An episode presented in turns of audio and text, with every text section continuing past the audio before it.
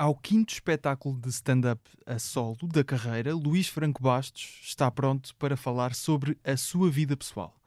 Luís Diogo Roda Madureira Franco Bastos é agora Diogo, o nome pelo qual sempre foi tratado em família, para distinguir do pai Luís e do irmão Luís Miguel.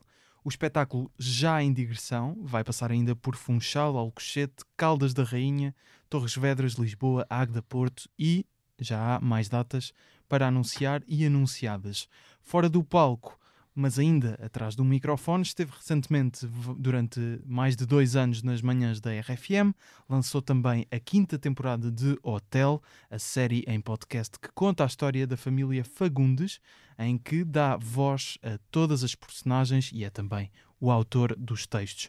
É também, Luís Franco Bastos, a terceira vez no Humor à Primeira Vista um podcast vencedor, diga-se, na categoria Melhor Podcast de Entrevista de 2022. Que interessante.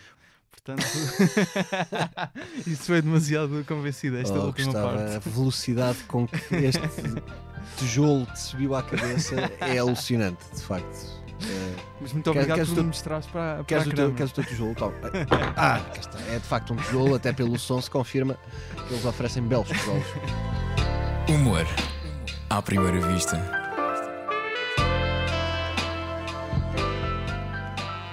Vou deixá-lo aqui para, para tu, pronto, depois não, olhar para o, teu, para... para o teu grande achievement. É que agora já posso vender por mais porque tocaste, tem o teu ADN. Verdade, o LX agora vale, vale mais. Fica com sabes? isso, não. Sabes? Dou testa, não. É o mínimo, Gustavo. Portanto, este podcast também, como uh, acho que não é uma inconfidência dizer, estavas a dizer em off, já é um bocado nosso, não é? Sim, eu fiz, eu fiz quase tantos com humor. Uh, desculpa, ia dizer com humor não se brinca, de certeza que já te fizeram isso. eu, já, eu, já, fiz, já, eu fiz quase tantas edições deste podcast como rubricas de rádio, portanto está mais ou menos equiparado. Aqui, tive, aqui fiz três, uh, certo. na RFM fiz 500, na, na Mega deve ter feito umas 400. Achei que estavas a dizer diferentes rubricas de rádio, ou seja. Mega, Mega, Antena 3 e RFM. Se eu somar, se eu somar todas, eu, eu, na, eu na Antena 3 fiz pelo menos 600, não sei se não cheguei Mas às 700. nem estou a dizer episódios, estou a dizer rubricas uh, em, em sítios com nomes diferentes. ah, seja, sim, sim, sim. Informação privilegiada, outra coisa. Uhum. Pá, sim, foram várias, foram várias e, e todas elas foram, foram muito importantes por, por motivos diferentes. E agora está sempre importante ter um bocadinho mais de, de, disponibilidade e de flexibilidade. Portanto, são, são fases este, que vamos passando. Este quinto solo, o Diogo. Na uh, verdade, eu, eu, eu, eu chamar-lhe o quarto solo, porque o primeiro de todos, o, o papel químico, ah. estás a contar com esse, não é? Como o papel químico era um monólogo com. Ou, ou, não, não, antes disso, não, com o papel químico seriam seis, na verdade. Exatamente. Tu estás é completamente é correto. Porque o papel químico era um monólogo com vozes que não tinha sido Exatamente. escrito por mim.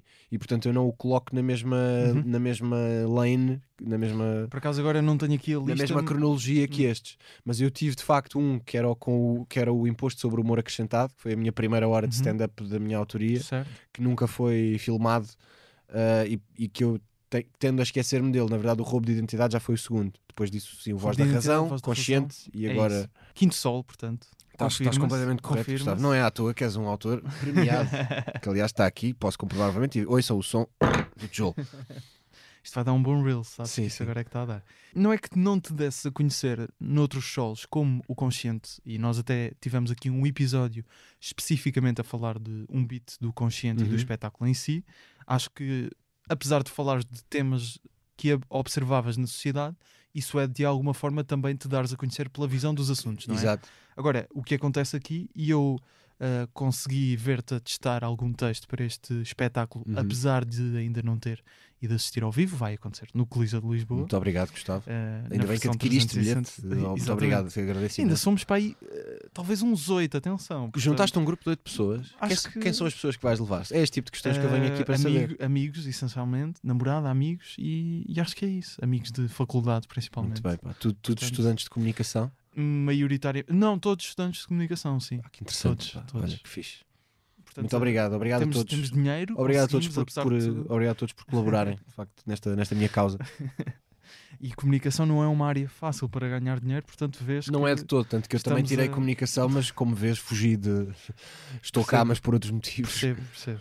Uh, mas isto para dizer que eu vi-te testar bastantes vezes uh, texto para este uhum. solo e surpreendeu-me logo uh, falares tão abertamente da tua vida uh, sobre os teus pais, uh, até sobre a tua filha. Exato. E hum, que nunca tinha visto isso acontecer e até fui ouvir com algum sofrimento a minha voz no primeiro episódio uh, que gravámos, o quinto episódio do Humor à Primeira Vista, e lembro-me de que falámos disso na altura, estava a rever essa a parte, e tu dizias que hum, na altura, até para falar sobre estes temas, um em concreto, a morte dos teus pais, Exato. que faleceram ali num curto espaço de tempo, e tu dizias que na altura achavas que as pessoas ainda não estavam preparadas para que falasses desse tema. Uhum. O que é que faz com que aches que agora estejam preparadas para te ouvir falar desses temas? A minha perspectiva na altura era bastante. Eu comecei logo a usar isso em, em material de stand-up, logo desde, desde que aconteceu, quase. Uh, e a minha, a minha perspectiva era as pessoas de facto não estão preparadas para, para ouvir falar sobre isso, apesar de eu próprio me sentir preparado e falar sobre o assunto, as pessoas ficam desconfortáveis e não. Claro que as pessoas têm direito a ter essa sensibilidade e cada um tem, tem a sua. Mas para mim não fazia muito sentido. Eu pensava, bem, mas se foi comigo e eu próprio consigo rir-me disso, então porque é que as pessoas estão meio chocadas, não é? Não, não Uhum. estou a falar sobre a morte de pessoas da família delas. Se, se eu valido isso falando da minha, se eu consigo, bora lá, alinhem lá comigo.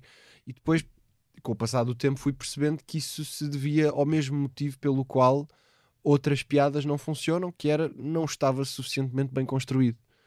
O que é que mudou então na construção de- destes textos? os, os ângulos evoluíram, uh, maturei o assunto, uh, adquiri novas perspectivas sobre as quais podia falar do, do tema.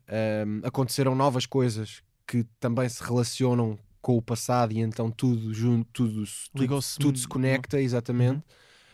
Um, eu, eu digo isso mesmo no espetáculo. O facto de ser pai abre-te um bocado mais os olhos acerca de coisas relacionadas com os teus pais, o que, e não é necessariamente pela positiva ou pela concordância, sabes? Ah, ah, Já ouvi muitas pessoas dizerem, ou mesmo os próprios pais dizerem aos filhos: Tu, quando fores pai, vais perceber porque é que eu fazia as coisas que fazia ou porque é que eu era assim. E pode-te acontecer isso, ou pode-te acontecer o inverso, que é agora que sou pai, tenho a certeza, não estou a dizer eu especificamente, mas uma pessoa quando é pai ou é mãe pode adquirir a certeza, e ah, eu tenho a certeza absoluta que eu quero fazer as coisas de maneira diferente, ah, sabes? Claro. Portanto, abre-te os olhos e traz-te mais clarividência. Não quero necessariamente que passes a validar tudo ou a concordar com tudo, mas abre, desbloqueia-te muita informação. Aconteceu muito isso comigo e também o facto de ter aprendido a olhar para os assuntos com uma distância maior e a, e a encontrar ângulos mais interessantes. A descobrir, aconteceram, como eu disse, coisas novas e soube de coisas que também se tornaram interessantes usar. E portanto, isso tudo junto, acho que, acho que o material é mais interessante agora e por causa disso funciona melhor. Passou a- nos testes nunca, fun- nunca funcionava muito bem, eu era mais desconfortável do que outra coisa. Antigamente ia mais para aquela vertente quase de humor negro puro e duro, Ok. uh, tipo one-liners uh, que, que, na verdade Mas tu também. nem falavam Sim. bem sobre o tema, sabes? Por exemplo, eu tinha uma, tinha uma one-liner que testei algumas vezes e que depois abandonei. uh, que era, as pessoas perguntam-me o que é que foi mais difícil na morte dos meus pais. Eu rapidamente respondo: o mais difícil foi que consegui que parecesse um acidente.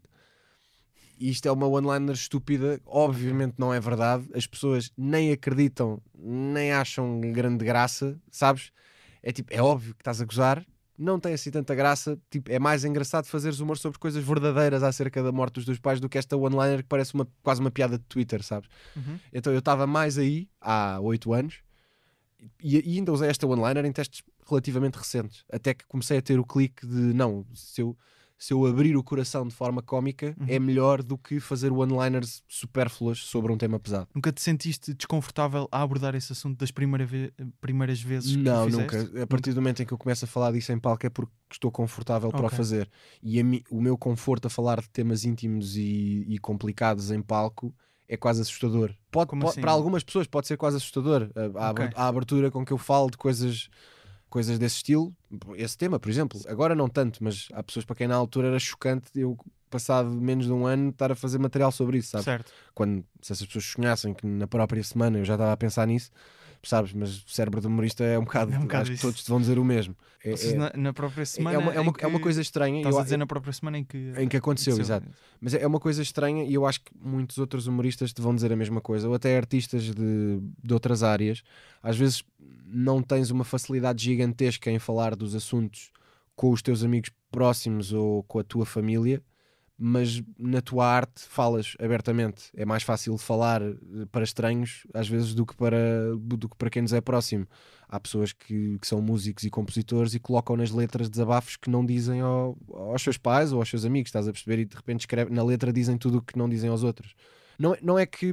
No meu caso, não é, não é 100% assim, porque eu até falo bastante com as, com as pessoas próximas, eh, mais não seja até testar o material com elas mas certo. para mim é muito mais fácil falar sobre a minha vida privada em stand-up do que fazer um post onde falo sobre isso, sabes? Eu não coloco a minha vida pessoal nas redes, eu não. Uh, no passado já todos o fizemos. O que, eu é acho... que, é que há nessa relação com, com o público que está a assistir a stand-up que faz com que isso aconteça? Eu... Sinto que é uma relação muito mais próxima e que quem está a ver stand-up tem ali uma intimidade comigo que tu colocares uma coisa nas redes não, não tem. Okay. Uh, eu, eu, eu não coloco nas redes onde é que eu fui almoçar, não coloco nas redes fotos mas, da minha eu, filha ou da minha família. Eu estava a pensar o contrário. Nem falo sobre essas coisas. E se for preciso em stand-up, falo dessas coisas todas. Mas em relação ao que estavas a dizer, de às vezes até pode ser mais fácil partilhar com o público do que com amigos pessoais, estavas a dizer que não é necessariamente o teu caso. Amigos, eh, uhum. eh, portanto, mas, mas, mas também é no sentido em que mais facilmente falo num espetáculo para, por exemplo, tu nas redes, apesar de mais pessoas irem ver, estás mais resguardado no sentido em que escreves e publicas e não estás cara a cara com ninguém. Uhum. E eu não, eu não gosto de fazer isso, não gosto de me abrir nesse sentido, nessa plataforma, até porque as coisas ficam lá, sabes? Uhum. E por outro lado, estou numa sala com um microfone na mão e com 50, 60, 100, 200, mil estranhos e digo-lhes tudo sem problema. Apesar deles estarem na mesma sala que eu. É esse o fenómeno que é meio esquisito. Uhum. Mas ali estás num ambiente diferente, tens o riso a unir as pessoas e se as pessoas se rirem de volta, vale a pena falar sobre os temas. Parece que é uma conversa mais fácil de ter. Muito mais, é só, muito seja, mais fácil é de ter. só é, a reação. Muito mais riso, fácil é? de ter. Tipo, parece que no, nas redes estás a falar para, para estranhos e a falar em stand-up parece sempre que estás, a, estás entre amigos. Uhum. Estavas a dizer que tinhas essa one-liner assim mais negra uh, que usaste pouco tempo depois da, da morte dos teus pais. Quando... Estou a servir-me de um pouco de água, Eduardo. Força, uh, Gustavo, favor. não leves a mal. Um... Penso que está incluído no, no convite. Uh, e estava a pensar se no processo então de quando decidiste, ok, este sol decidiste ou foi uma algo mais natural que te foi, percebesse foi, que estava foi, foi mais natural foi, eu, mas, foi... mas foste buscar beats dessa altura foste ver o que é que tinhas dessa altura para poderes perceber ok se calhar uma não, coisa... não vai ser esta abordagem mas posso uma coisa uma coisa, coisa. ou outra sim. Uma, uma coisa ou outra pouco mas uma coisa ou outra que eu senti ok integrado no resto refinando dá para dá para de facto dá para de facto usar. Mas na verdade foi como, como disseste uma coisa natural. Ou seja quando acabou o espetáculo anterior o consciente eu fui comecei a testar outra vez. Comecei a ir a noites de, de stand-up de Malta ainda antes da pandemia arrebentar portanto eu, eu acabei o consciente do final de janeiro de 2020 e fevereiro já estava a testar já me, Uhum. já me apetecia experimentar coisas novas e depois vem a pandemia em março mas nesse mesinho ainda fiz umas 11 atuações quando abriu uh, quando a pandemia permitiu, que na verdade a pandemia permitiu a comédia acontecer quase sempre, com limitações e espaços mais pequenos e etc, mas permitiu quase sempre. Só mesmo quando estava confinamento total e absoluto Exato. é que não dava. Nesses testes fui trazendo os temas que eu tinha, que anotava e que me apetecia falar, e com o passar do tempo comecei a perceber, de facto eu tenho aqui muita coisa que é sobre, sobre os meus pais, sobre família, sobre mim próprio. Uh, e às tantas percebi, de facto, acho que a direção do sol é esta. Não foi não fiz propriamente de propósito, foi Uhum. percebi que a maioria dos temas ia para aí, então isto parece-me que há um sol que tem, tem essa vertente. Mas- Tinha beats que eram sobre coisas que não tinham nada a ver e guardei-os, não, não, não entram neste sol porque às tantas não tinham nada a ver com o resto. Eu tinha ali tipo 20, 30% sobre coisas muito mais gerais que já não batiam certo com o resto, então guardei essas e comecei a desenvolver ainda mais as outras para o sol ser praticamente todo virado para isto. E na verdade é todo porque mesmo aquilo que é um pouco mais geral é uma história minha que, que tem a ver com, com características minhas e portanto faz sentido no seguimento de ser sobre mim e sobre coisas minhas. Mas ao longo da tua carreira, sabendo que já tinhas testado beats que achavas que não estavam prontos para falar sobre este assunto, quando ias fazendo os outros solos, pensavas, "É, eu algum dia vou ter que pegar nisto ou não? Sim, sim, pensei, pá, há de haver um dia que eu vou falar sobre isto hardcoremente. É, é como em tudo, é como já, já fiz esse paralelismo antes, é como em todas as outras formas de arte. De que é que os artistas falam? Do que lhes acontece. Uhum. Nós usamos, Fala o, sobre o que sabes. usamos não é? o que nos. Não necessariamente, às vezes não sabemos muito sobre, mas como aconteceu connosco, falamos. E às vezes Uhum. tem graça exatamente por sabermos pouco. Mas sim, é, é outra maneira de dizer fala sobre o que sabes, é fala do que te acontece, fala da tua vida, fala do que não há nenhum, nenhum humorista ou, ou artista ou cantor ou, ou até pintor que sofra, por exemplo, uma perda e isso não se transponha para a sua arte, não é? é já, até já, já ouvi muitos compositores ou, ou músicos ou cantores e cantoras a dizer eh, agradeço eh, aos meus agradeço a quem me deu desgostos amorosos porque fartei-me de vender álbuns, sabes? sim. É, é, é, As- as é músicas assim que funciona. amor, não é? São é assim que funciona. Usa- usamos o que nos acontece para criar a nossa arte, não é? O melhor que sabemos. E no meu caso era pá, mais tarde ou mais cedo a família e a vida familiar e o passado pessoal são um terreno demasiado fértil para nunca ser explorado. Claro. Tu já estás ah, neste momento em tour, ou seja, já fizeste algumas datas. Como é que está a correr? Está a correr bem. Tem sido hum, Tens adaptado coisas de datas para datas, ainda pequenas. ah, muito pequenos, mas sim. Alterações? eh, muito, muito pequenas afinações de determinadas coisas, mas as, as três primeiras datas o, o público foi bastante generoso em todas elas.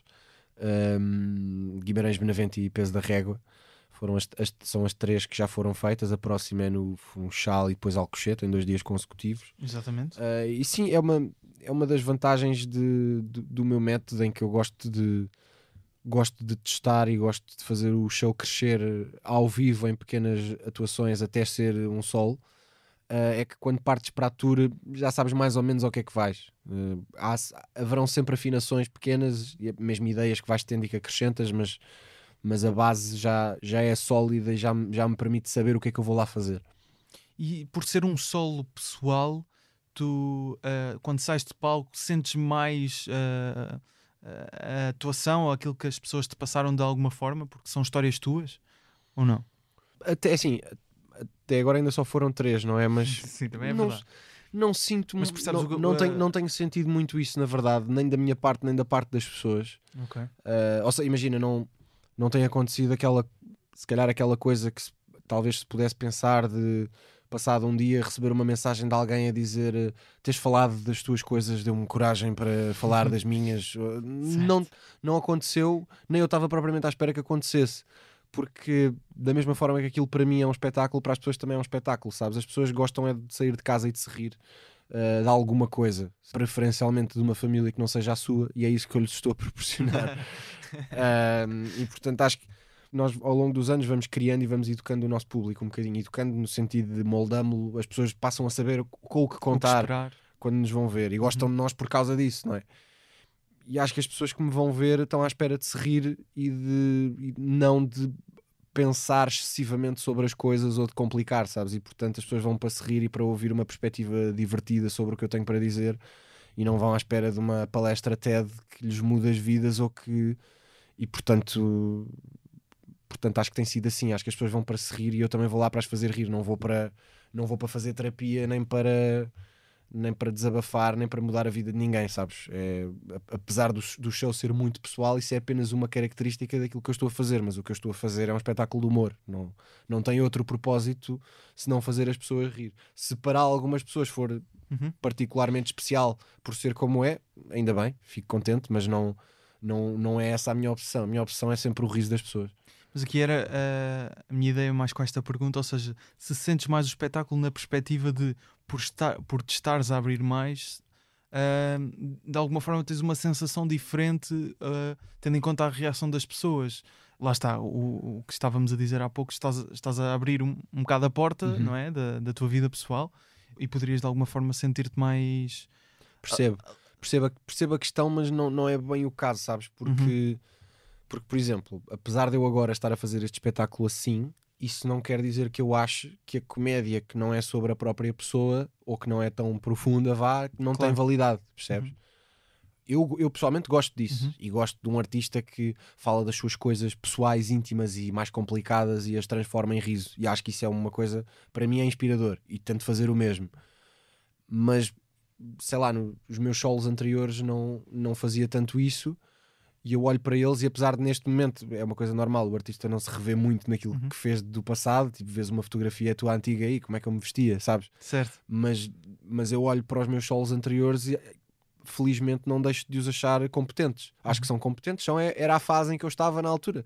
E portanto não deixa, acho que não deixam de ser espetáculos válidos de comédia, assim como outros espetáculos onde não se, não se arranha muito a intimidade da pessoa. São, são válidos também, são outros tipos de humor, são outras abordagens. E portanto fico contente de ter chegado a esta fase e de um dos meus espetáculos ser este. Mas não quer dizer que agora os espetáculos tenham de ser assim para serem válidos, percebes? Claro, é, claro. é esta fase e, e gosto desta fase e, e fico contente por ter eh, chegado a ela, mas não, não é. É mais especial por ser a que estou a fazer agora. Não quer dizer que os outros não fossem também especiais na sua altura. Isso até toca aí num ponto que eu acho bastante interessante, que às vezes nós temos um bocado essa ideia que estavas a dizer, de não é por- pelo comediante em stand-up, em palco, não falar sobre a própria vida que não se está, de alguma forma, a dar a conhecer, Claro, sim. através da, daquilo que, que até tinha dito no início, a perspectiva da pessoa sobre outros assuntos. Ou Uhum. seja, um comediante como o Dimitri Martin, que fala de eh, bases de copos, se calhar, de alguma forma aquilo pode estar a dar a conhecer o pensamento dele, Sim, não é? mas na verdade, o, hum, eu, não, eu, não eu, gosto, que, eu gosto que um artista, também, se- mas- eu gosto que um artista se dê a conhecer, mas não vivo obcecado com isso também enquanto espectador. Hum. Porque, até porque, por exemplo, a- isso da questão da perspectiva sobre os assuntos também é muito relativo, sabes? Então. Porque, porque hum, desde que faça rir, nós dizemos, sabes? É, ou seja, Não, mas, ou tu seja, passas a tua perspectiva. perspectiva, passas a tua é perspectiva forma sobre um- de pensamento que tu consegues perceber Ok. que a pessoa tem sobre, o- Certo. sobre assuntos. Certo, certo. Mas mesmo essa forma, de, mas mesmo, esta, mesmo essa maneira de pensar, depois é super distorcida desde que isso tenha graça, Claro. percebes? E portanto, ah, sei lá, tu, tu até me disseste que ias mencionar isto na entrevista e eu posso fazer já a ponte para isso muito rapidamente. Aquele meu beat stand-up do espetáculo anterior do Consciente, Uhum, que, que eu pus recentemente no Instagram sobre crianças e tablets. Exatamente. E se calhar até ouvimos já. Vocês estão a criar putos de merda, sabem disso? Vocês têm filhos e o que é que fazem? Desistem dos putos. Ah, não era bem isto que eu queria para a minha vida. Então o que é que fazem? Espetam-lhe com um iPad no focinho e deixam a criança a babar-se para cima do tablet até ela ter 18 anos. E só aí é que voltam a falar com ela. Não há uma criança hoje em dia que não tenha um tablet à frente, a toda a hora. Tipo, em restaurantes, reuniões de família, todo lado, sempre. E os pais têm sempre uma desculpa para serem pais de merda. Tipo, não, sem o tablet a Kátia não come. Sem o tablet a Kátia, sem o tablet a Kátia não come. Já tentámos tudo. Não tentaste tudo. Primeiro, não tentaste educar a tua filha. Essa foi a primeira merda que não tentaste. Segundo, nota-se que não gostas assim tanto da tua filha ou jamais lhe terias chamado Kátia. Esse é o primeiro sinal de negligência que eu acho que é evidente. Começa aí, que nome é que damos esta merda? Kátia, que se foda. Dá-lhe um iPad, falamos com ela mais tarde. Eu não tenho filhos, ah, mas tenho sobrinhas. Elas têm um tablet. Claro que têm um tablet, não é? Foi eu que lhes dei. E pá, é que sem o tablet as putas não comem, caralho. Vocês estão a perceber isto? Elas não comem. eu aqui estou a dar uma perspectiva e esta perspectiva tem uma boa dose de verdade, que é eu acho que é errado os pais recorrerem em excesso ao tablet para manter as crianças quietas e, e bem comportadas. Acho que recorrer a isso em excesso é de facto um erro. E isso, e isso é o essencial do que eu estou a dizer. Eu não estou, obviamente, a querer dizer de forma literal que quem o faz é um péssimo pai. E eu até posso dizer essas palavras, mas não quer dizer que eu esteja a dizê-las de forma literal. Uhum, não quer dizer uhum. que eu pense realmente isso. Sim, sim, sim. Só que depois as pessoas são extremamente literais, como sabemos.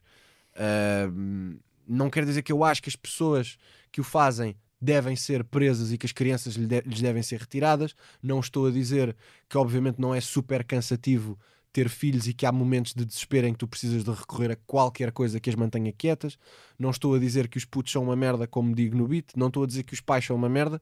Estou só a, estou a, no fundo a querer dizer, reparem como de- enfiar a cara das crianças num tablet interminavelmente é errado. Ou é um, é um facilitismo Exatamente. que eu próprio estou sujeito a poder vir a cometer, como aliás digo no beat, porque eu na altura não era pai, mas já tinha sobrinhas, e, as e quando eu publiquei o beat já era, já era pai, mas as pessoas não sabem disso, nem, nem têm que saber, porque lá está, eu não me exponho muito. Eu no próprio beat digo, ah, pá, eu não tenho filhos, mas tenho sobrinhas, pá, elas têm um tablet e de facto fui eu que lhes dei, porque sem o tablet elas não comem. Portanto, eu até estou a colocar-me do lado das pessoas a admitir que isto é uma coisa que acontece, a- que pode acontecer a toda a gente, aí- porque lidar com crianças é exigente mas a minha perspectiva aqui é meio relativa, porque o propósito daquele minuto e meio é o callback. É as pessoas rirem-se, certo? É as pessoas rirem-se durante, mas, o, durante mas, o ou seja, tu construíste aquela narrativa toda, mesmo que aquilo seja a tua opinião ou não, o que tu queres mesmo fazer, aquela piada final que tem o riso maior, não é? Que tu dizes, sim, fui uhum. eu que lhes dei os tablets, certo?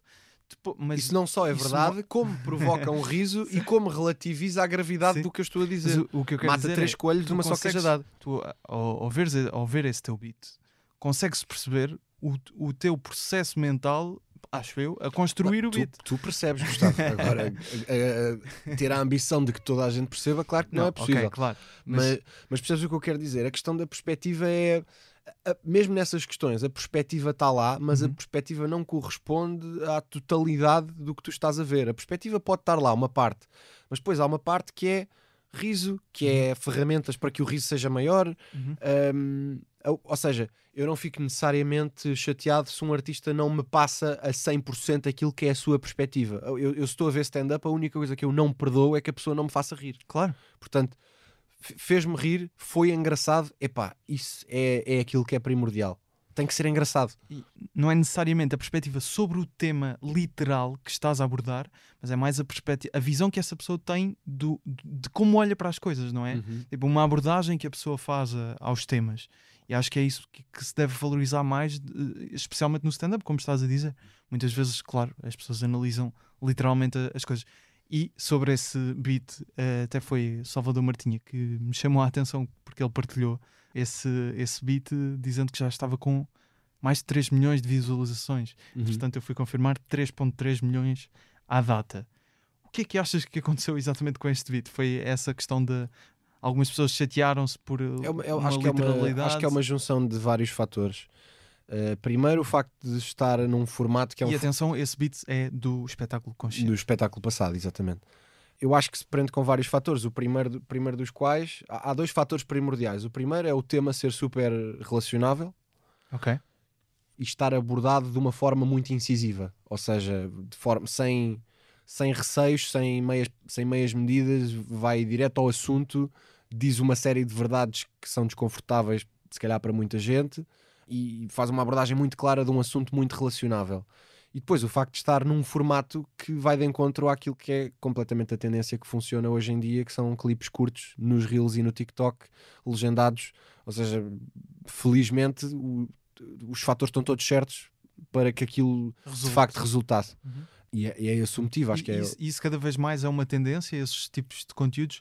Uh, normalmente já estamos habituados a que uma forma de, digamos, uh, expor o próximo espetáculo a solo de um stand-up comedian, seja produzir um conteúdo online, não necessariamente uhum. de stand-up, não é? O, o que é que te parece essa estratégia, até principalmente, tu já tens vários solos, já tens uhum. muita coisa que podes partilhar, mas, por exemplo, comediantes mais novos que ainda estão ainda não têm um espetáculo solo, cada vez mais apostam nisso. Tu, tu, sentes que é esse o caminho também nas redes sociais? Atualmente é bastante, sim. E o facto de apostarem nisso mostra que estão atentos, isso é bom sinal. Acho que isso é essencial, isso é hum, a melhor ferramenta que um, que um jovem humorista ou até artista no geral pode ter é estar. Hum, principalmente um jovem não, não tem desculpa para não estar 100% atento ao que é, que é a tendência e a ferramenta do momento. Se os jovens não estão, quem é que vai estar, não é? E, portanto, é estarem atentos às ferramentas mais eficientes que existem no momento e tentar fazer o que eles têm para fazer, usar a sua voz e o seu humor naquela, naquela ferramenta e naquela plataforma. Um... Mas acho que é até uma coisa curiosa que nós não víamos assim tanto acontecer até há uns, há uns tempos, que era promover o espetáculo em palco que vais apresentar com stand-up uhum. nas redes. Ou seja, não, normalmente poderia ser uma série. E isso é brutalmente um, eficaz porque as pessoas é estão a ver exatamente o formato que tu queres que elas a seguir comprem para ir Exato. ver. Sabes? É tipo, olha, gosto de ver este gajo a fazer stand-up, quero ir vê-lo a fazer ao vivo. Mais Exatamente. ou menos o mesmo tipo de coisa. Uh, e sim, isso é outra das razões pelas quais eu acho que esta tendência também se revela eficiente. Uh, para além de todas as outras questões, as burocracias tu eliminas, o, os meios que tu não precisas, tu não precisas para de muito, pessoas, não, pre não, não, precisas de muito para fazer aquilo com qualidade e chegar às pessoas. Muito bem, se já te ouvi dizer em várias uh, entrevistas e é sabido que o teu foco principal é o stand-up, apesar uhum. de teres outros conteúdos, o hotel daqui a pouco também já vamos falar dele. Já sendo o teu quinto espetáculo a solo e queres continuar a fazer stand-up, por exemplo, eu faço entrevistas. Eu Uhum. gosto de fazer entrevistas, mas há dias em que não me apetece fazer entrevistas, tal como eu disse que não te apetece fazer Se calhar é stand-up. por isso que não irás se ingrar. Se pode ser essa a razão. Mas pode, pode ser perfeitamente essa a razão. E outros É mesmo assim, Gustavo. Há, há os que se ingram, há os que ficam pelo caminho, não, não, há, não há mercado para todos. Mas chegando a um, um quinto solo, que serás dos humoristas em Portugal que já tem mais, mais solos, eh, o Hugo Souza também já tem O que Souza tem 18 para aí. sim. para aí, não é? Um por ano, pelo menos. O Salvador Eh, acho que tem 7. Portanto, estás ali no. Sim, o Hugo Souza, é que, é- o Hugo Souza tem 78, acho que é, acho que é o líder, sim. Tem dois por ano, afinal. O que é que continuas a encontrar na, naquele momento em que estás a fazer stand-up em palco que eh, te faz, e até especialmente neste sol, porque é- há uma mudança na tua abordagem aos espetáculos, que é que continua a ter motivação para, ok, daqui a dois anos volta a ter um, daqui a quatro anos volta a ter outro? Não ficas cansado? É, é uma, é uma pergunta muito interessante e na verdade eu e o meu manager, o, o Zé, temos falado um bocado sobre isso ultimamente, eh, porque o Zé entrou para a Bridgestone há, há relativamente pouco tempo e então ain- ainda estamos numa fase muito de. eh, ele está a experienciar várias coisas de trabalhar com humoristas pela primeira vez. Eh, ele é um dos meus managers, não é? E, e ele está a experienciar várias coisas pela, pela primeira vez, e isso é fixe porque faz-te a ti, que já estás nisto há mais tempo, refletir sobre coisas que tu já não refletias muito, já meio que para ti era um dado adquirido, ou já, Uhum. já te aconteciam e faziam parte do dia a dia e não, e não, não refletias tanto. Sim. E, e ele tem vindo a observar em mim, de facto, uma. Isto é o que ele me diz, estou a usar palavras dele. Uma vontade de fazer stand-up quase de criança feliz, sabes? Cada vez que é para fazer. E de facto, eu- isso é uma coisa que eu não, eu não tenho grande explicação para isso, exceto o facto. É, é uma coisa que eu adoro fazer, é, não há grande explicação, não é? Adoro por- porque adoro, assim como outras pessoas adoram outras paixões e outras atividades que têm. Obviamente, eu não posso eh, garantir, falar do futuro ou prever o futuro ou garantir que será sempre, sempre assim, mas eu acho que sim. E eu tento, eu tento desfrutar disso e aproveitar isso ao máximo porque há- são poucas as pessoas têm a sorte de a, a sua atividade principal na vida, quer do ponto de vista profissional, não só enquanto atividade profissional, sustento, carreira, mas mesmo como uh, paixão na vida e propósito, serem a mesma, sabes? Uh, a esmagadora maioria das pessoas faz algo que detesta. Há depois uma minoria de pessoas que faz algo que gosta mais ou menos. E depois há, outra, há outras pessoas que, que fazem algo que não gostam muito, mas em paralelo conseguem fazer algo que gostam, com o objetivo de um dia fazerem só aquilo que gostam. Pá, e eu faço aquilo que eu adoro, mais nada, desde os 18 anos. E isso é, eu, eu tenho a obrigação moral de ser feliz com o meu trabalho, sabes? Porque tenho, tenho uma. E nem sequer é algo que não, nem depende bem de mim. Tive essa, tive essa sorte. Te- Tenho a sorte de ter uma, uma atividade que me apaixona dessa maneira, porque a maioria das pessoas não tem. E nem, ou seja, nem é por não conseguirem, é, não existe isso para elas, sabes? Uhum. Ah, ou seja, há N pessoas que têm um emprego normal, e quando eu digo um emprego normal, até pode ser um bom emprego, não estou a dizer um emprego, até pode ser um bom emprego, pode ser um advogado, pode, pode ser. Isto, obviamente, todas, as- todos os empregos são dignos, mas eu estou a dizer bom do ponto de vista de. Financeiro, com- do ponto de vista financeiro, que- que, exigiu exato. formação, que, Uhum. que exigiu toda uma formação especializada, o clássico belo emprego. Só que são pessoas que o fazem, há muitas pessoas que o fazem porque, pá, de todas as profissões que existem no mundo, até era a que eu gostava mais, mas não têm com isso uma relação de paixão infantil, como os- as pessoas que jogam futebol profissionalmente têm com o futebol, sabes? Uhum. Uh, não é um sonho, é uma profissão apenas. Serve para ganharem dinheiro, tudo bem, gosto desta área, serve para ganharem dinheiro, pagarem as suas contas e vivem a vida assim. Eu tenho a sorte da minha profissão ser efetivamente uma paixão, de eu adorar fazer aquilo, de eu sair de casa para ir fazer stand-up e ir sempre contente. Uhum. E tenho 33 anos, vou fazer 34. A minha vida ser assim é uma sorte muito grande e eu, eu espero desfrutar disso sempre en- enquanto puder. Mas ainda assim, quando sobes a palco para fazer, ou quando começas a construir um novo uh, solo, queres encontrar uma coisa diferente, não é? Queres fazer uma Claro, coisa sim, sim, diferente claro. da- daquilo que fazes. Por exemplo, estás neste momento quinto solo, como já disse, Diogo, tu já pensas eventualmente, Já, já. pensas no, no daqui a dois anos? Tenho três ideias para beats para o meu próximo solo.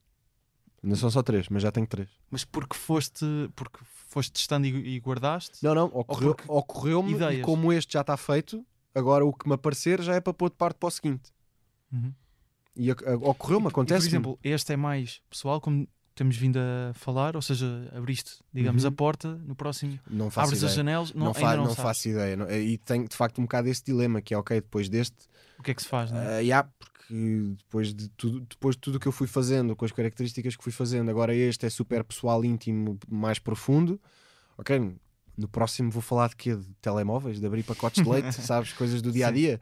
Às tantas pode ser, desde que seja engraçado, está a valer, percebes? Terei que descobrir. Mas tu pensas assim, mas, mas de facto, estratégico, mas... mesmo acaba por ser uma gestão de carreira, não é? Claro, claro. Uh, Penso, mas primeiro tenho que perceber o que é que é o material, primeiro tenho que perceber o que é que são as histórias que eu tenho para contar. Quando eu digo histórias, podem não ser histórias, pode ser bits, observação, whatever, mas uh, que história é que eu tenho para contar é uma maneira de dizer uhum. o que é que eu tenho para fazer a seguir. Primeiro eu tenho que ver o que é que é o material e o que é que me ocorre e depois perceber qual é que é a melhor maneira de, de apresentar isso ao mundo. Eu acho que nunca será do estilo. Hum, o que me ficava bem a seguir era fazer um era fazer humor político, sabes? Não é não é assim, é eu, eu pelo menos não consigo funcionar assim, seria funcionar por encomenda ou querer fazer o que as pessoas achariam que seria bom, não é?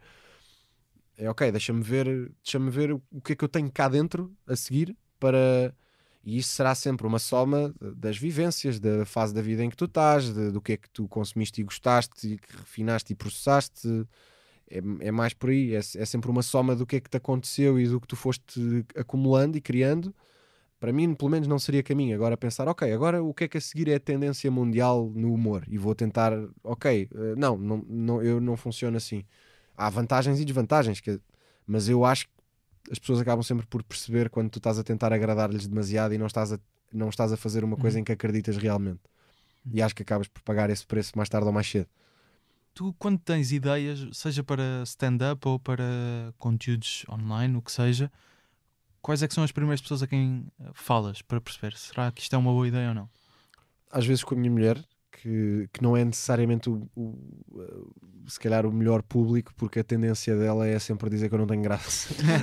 não, estou a exagerar, mas, mas ela, ela é exigente nesse aspecto.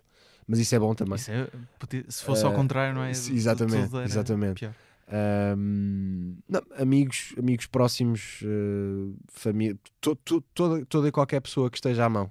Se eu sentir que, se eu, se, se eu, sentir que é um assunto que aquela okay. pessoa tem o mínimo de características para se relacionar. Há, há por exemplo, há, pode haver assuntos que. Mas, mas se for, por exemplo, se não Sei for... lá, imagina que eu vou almoçar com uma tia minha que tem 80 anos e eu tenho uma ideia para um beat sobre o WhatsApp, claro que não vai ser com ela que eu vou testar. Embora eu gosto e tento fazer o humor o mais universal mas isso, possível. Mas isso é mais passar a, os, os beats pelo pingos da chuva na conversa diária, não é? Sim, sim, eu, eu, estava eu, a pensar faço mais na isso, perspectiva, claro, eu estava a pensar mais na perspectiva de estás a pensar num olha, eu quero abordar este tema, uh, ainda não tens uma coisa pensada, ou tens uma ideia para uma série, uh, vais falar com humoristas, amigos? Ah, não, primeiro, primeiro que tudo, uh, agência. Agência Sim. e agência significa também humoristas amigos. As primeiras pessoas a quem eu mando as ideias que me ocorrem uhum. no, mais, no estado mais embrionário são os, são os meus managers, o, o Afonso e o Zé, também o Ben da Bridgetown, mas, mas o Afonso e o Zé tá, têm, têm estado mais de volta da parte do humor. Primeira agência, e, e agência hoje em dia significa também o, o Pedro e o Carlos, por exemplo. Claro. Uh, falamos muito, trocamos muitas ideias. Essas são as primeiras pessoas. Depois as coisas às vezes até evoluem um bocadinho já para pré-produção e a minha mulher dá-me na cabeça de eu não lhe ter falado primeiro, mas pronto, isso depois, às, pá, às tantas, às vezes, no, no, às vezes, claro que as, as, as áreas misturam-se todas, só que às tantas chegas a casa e não é sobre trabalho que te apetece falar. Claro não é chegas a casa, porque eu, eu, trabalho muitas horas em casa, no escritório, mas sais do escritório não é sobre o trabalho que te apetece falar, então às vezes tipo, esqueço-me e só lhe conto quando já vai quase avançar. Ah, não, estreia amanhã. Não, não estreia, sim, estreia amanhã. Sim. Não sabes? Não sabes, o meu filme estreia amanhã, eu estive estes três meses fora porque. Uh, sim, mas, mas sim, família e amigos também, mas uh, agência primeiro. Okay. Que também são amigos, é, há esta relação muito próxima de de troca de ideias constante. nunca penso neles como pessoas que trabalham para mim. Somos, somos uma equipa, fazemos isto juntos. Bebe água, bebe água. Vou aproveitar para beber. Obrigado, Gustavo. Vou encher este bocadinho mais, uh, recordando às pessoas que Gustavo ganhou o festival, o prémio no Festival uh, Pods 2022 e, portanto, hoje são este tijolo que o Gustavo ganhou e engasgou-se em direto no podcast. Espero que estejamos a apanhar isto. Uh, reparem como Gustavo vai falecer à minha frente e eu vou ficar sozinho a fazer este podcast vencedor. Reparem como tudo estava pensado. Ah, era um puto fixe o Gustavo.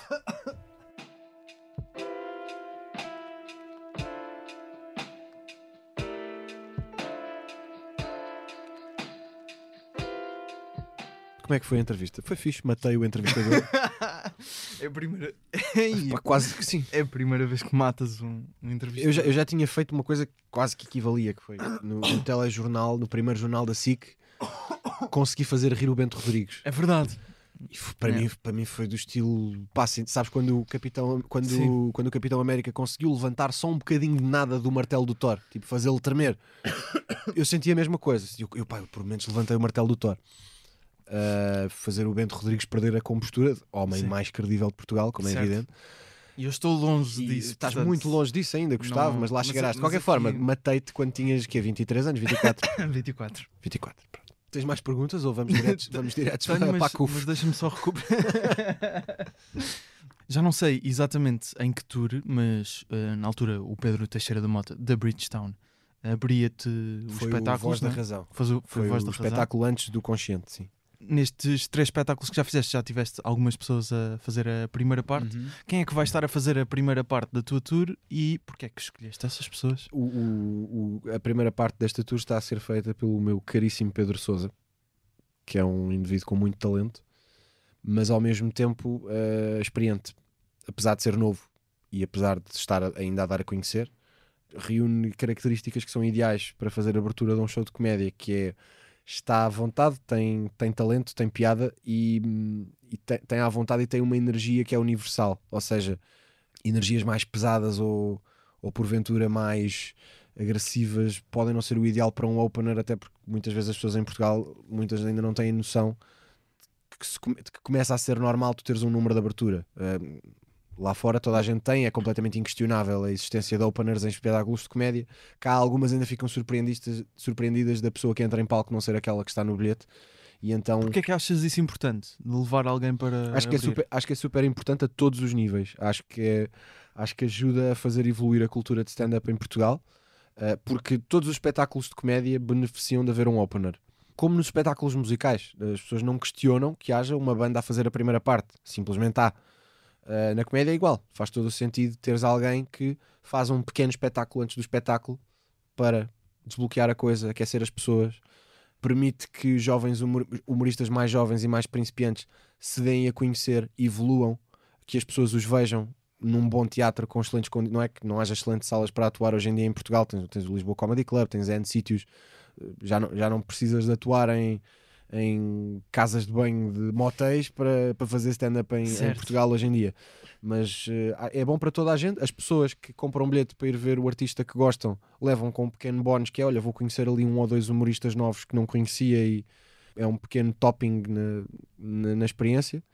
Acho que ajuda a, a cultura a avançar, aproxima-nos do que se faz lá fora, que é onde os mercados são muito mais evoluídos e, portanto, acho que é benéfica em todos os aspectos.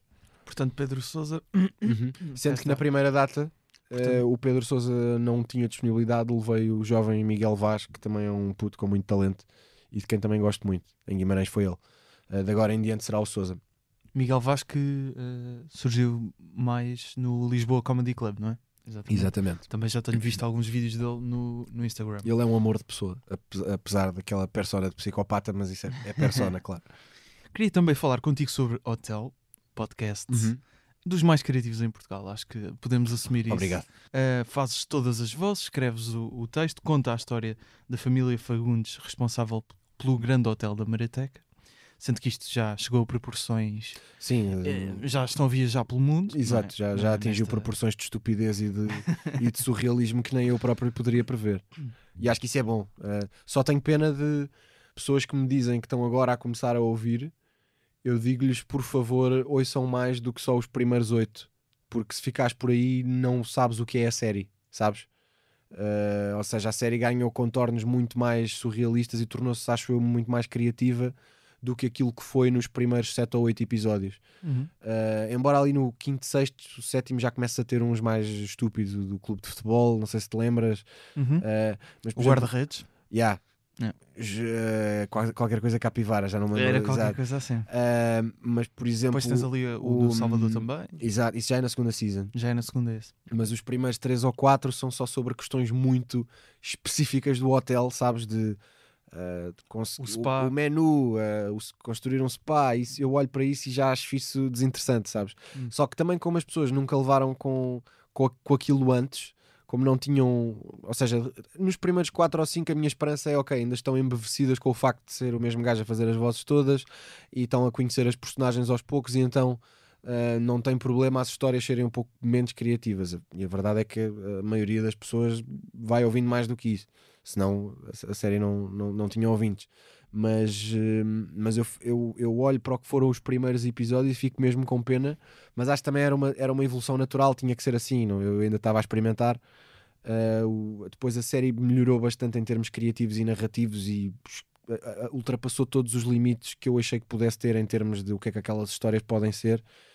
E portanto, e o que é que achas que o meu pedido a quem estiver a pensar começar a uhum. ouvir é por favor não desistam ao fim do sexto ou do sétimo. Vou-te dizer uma coisa que é, em princípio não me metem apuros, mas a minha namorada é grande fã de Hotel. Certo, e obrigado. Ela, sempre que sai uma nova temporada, ouve tudo desde o início antes de começar a ouvir a nova. Portanto, ela já fez isso. Agradeço-lhe imenso. Agradeço-lhe imenso. É, é uma joia de pessoa.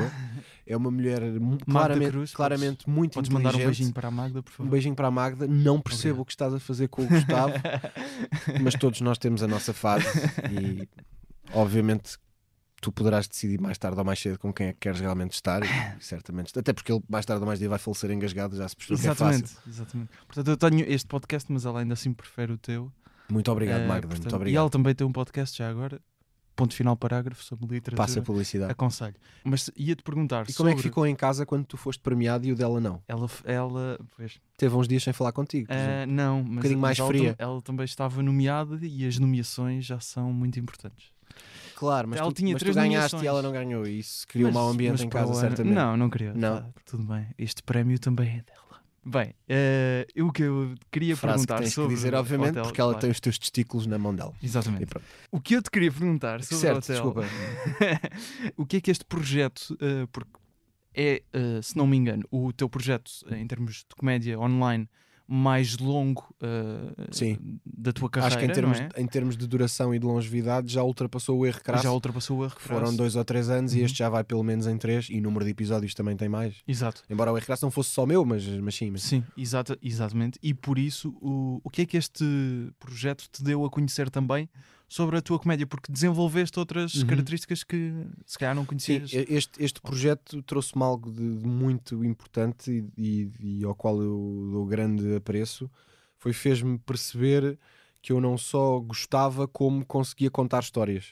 Eu nunca tinha feito isso. Quer dizer, não estou a falar de, de histórias em stand-up, storytelling, etc. Estou a falar de criar narrativas, criar histórias, uma série, criar fundo. uma série. Uhum. Que eu sempre adorei séries, mas durante muito tempo achei que não, talvez não fosse a minha praia. Ou... Não sei, não sei. Uh, achei que a questão de inventares uma narrativa era algo demasiado inatingível uh, para mim. E percebi que nada melhor do que fazer e fazer e fazer, e às tantas, de facto, começas a perceber que até, até consegues, pelo menos, certamente terá falhas e certamente terá, terá defeitos. Mas uh, consegui criar uma história e consegui criar personagens que as pessoas criaram uma relação com elas, e isso para mim tem, tem muito valor é das coisas que eu mais fico feliz de ter feito até hoje.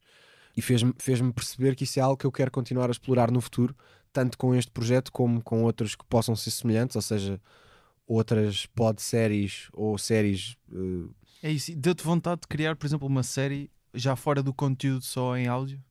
De digo Sim, já, eu já tinha algumas já tinha YouTube, já tinha algumas com, ideias com atores com... já tinha algumas ideias uh, porque apesar de não me achar se calhar capaz de o fazer ia tendo ideias já tinha algumas ideias e o hotel deu uma certeza de que isso é um território que eu quererei explorar uhum. uh, não só noutros formatos não sei muito bem como mas em formatos mesmo semelhantes ou seja fazer uma outra pod série uhum. mas ou seja outra série em podcast toda feita por mim com as mesmas ferramentas de sonoplastia, mas com outras personagens uhum. noutro universo completamente diferente. Isto fez-te uh, olhar também para as séries que vias, que consumias de uhum. forma diferente, ou seja, uh, a partir do momento em que percebeste que, espera lá, eu também consigo fazer isto, também consigo criar uma história, uma narrativa com personagens. Uh... Levou, por exemplo, leva-me leva a pensar, por exemplo, ao, ao, fazer o hotel, e o hotel terminou, salvo erro, no 73 episódio, quinta temporada, todas tiveram 16 episódios, até exceto esta que teve 11. E vamos ter uma sexta. Vamos, vamos ter, vamos ter pelo menos mais uma que, que eu pronto, deixo aqui o miminho aos, aos, a quem tiver a ouvir. Em princípio, gostaria que ela saísse no início do próximo ano. Quero que seja uma pausa curta. Mas pronto, quem, quem ouviu, ouviu. Quem não souber, continuará possivelmente na ignorância. Eu não posso prometer, mas, mas quero que assim seja.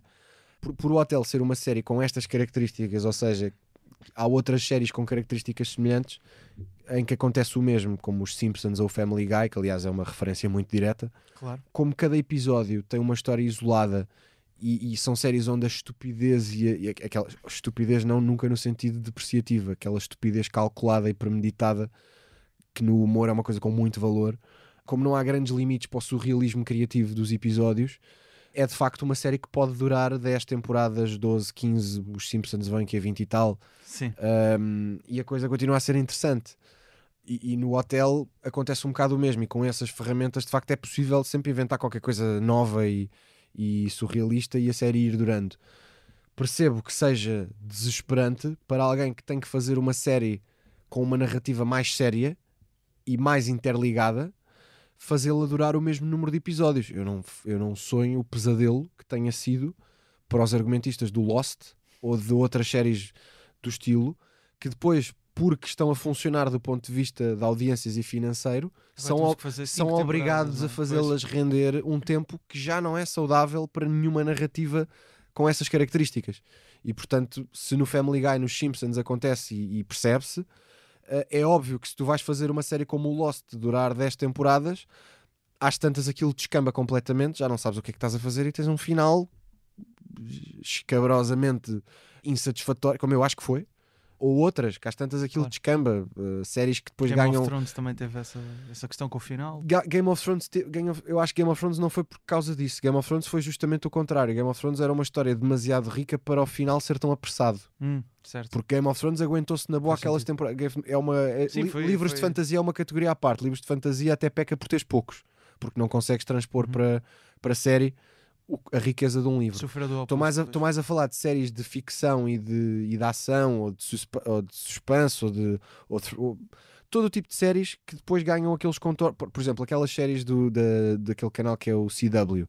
Uhum. Uh, não sei se, viste o Arrow, aquelas séries de super-heróis da DC, mas pá, que são feitas num formato super televisivo. Tens planos de câmara e transições que parece a anatomia de Grey.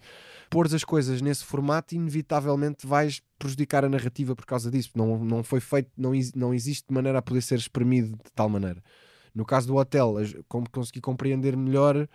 Porque é que essas acabam por tomar esse rumo e no caso do hotel, felizmente é possível esticar um bocadinho mais a cor. Foi curioso, há pouco eu tinha dito que tinha ido ouvir uh, o nosso primeiro episódio que gravámos e por acaso na altura, assim como quase pergunta de Algibeira, surgiu se até querias ter um podcast e disseste exatamente isso, estavas à procura de um formato uhum. que querias ter e penso que de facto conseguiste encontrar aqui um formato ideal para ti. Obrigado. E muito criativo e pronto, e queria te dar os parabéns por isso. Obrigado. Tu já, ouvias muitos podcasts?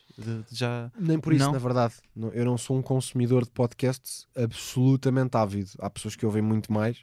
Um, em casa não ouço praticamente, ouço principalmente no carro, alterno com música, mas ouço, ouço o suficiente para eu estar a par e conhecer, e há alguns que eu gosto. Foste tentar ouvir mas não sou, não assim, sou... alguns de mais storytelling neste. Só, ouvi, neste... só ouvi um bocadinho de um depois de já okay. ter o hotel para ir na segunda temporada. Não, não conhecia nenhum. Uh, fui ouvir um que, que, que descobri já depois, uh, cujo nome agora me está a escapar, mas que é com com, com, com o gajo do. Hum, ai, caraças, agora nem o nome do sítio.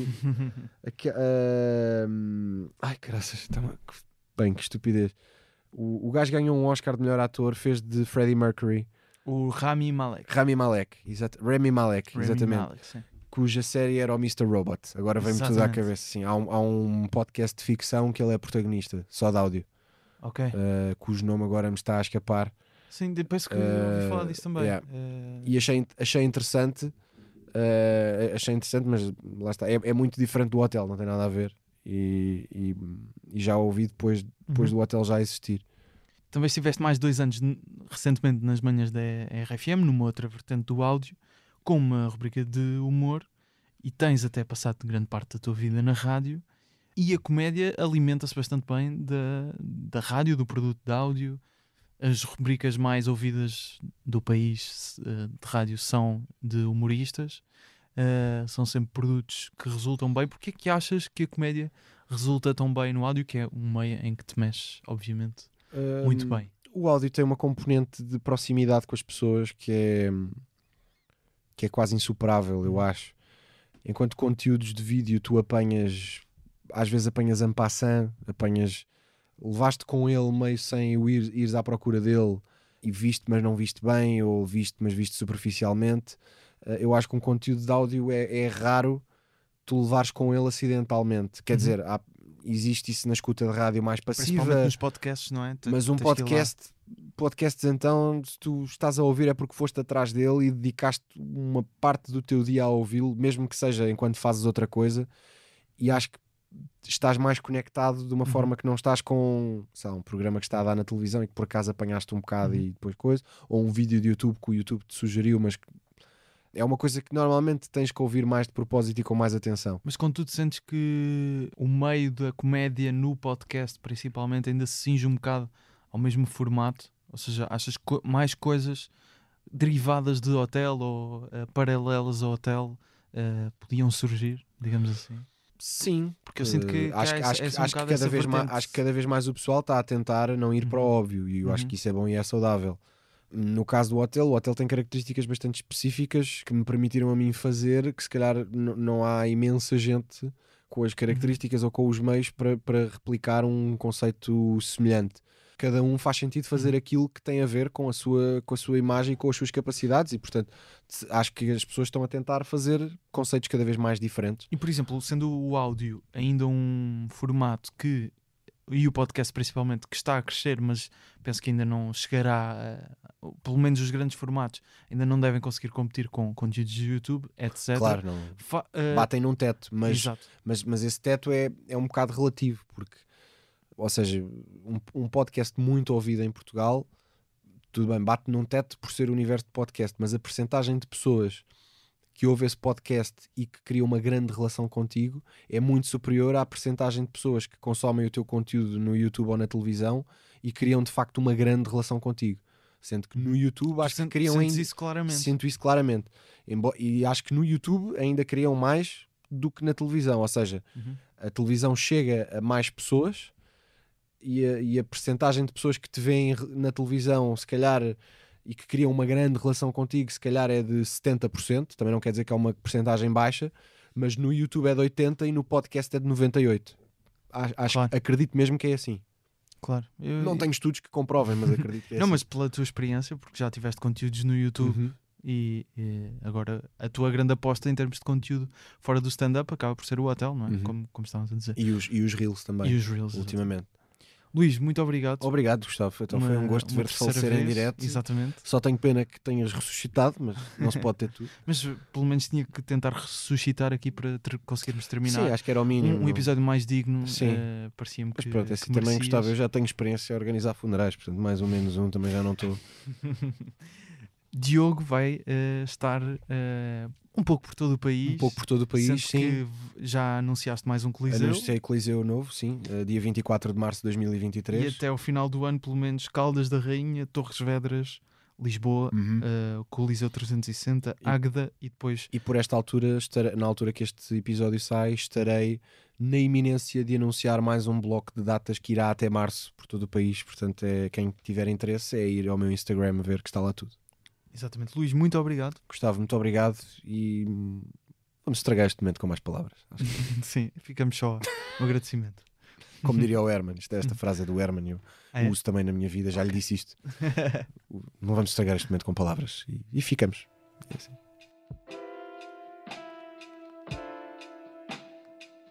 O humor à primeira vista foi no. Podes, podes de, dizer mal se quiseres. Não, não, eu, podes, eu, podes já, eu já me despedi. Humor à primeira vista, Luís, não sei se sabes, foi nomeado nas categorias de entrevista e humor Foi. nos prémios Pods. E é ganhou. verdade.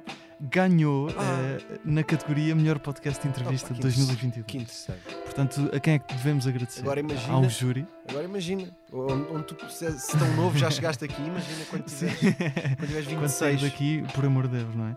Eh, portanto, a quem é que devemos agradecer? Ao júri, não é?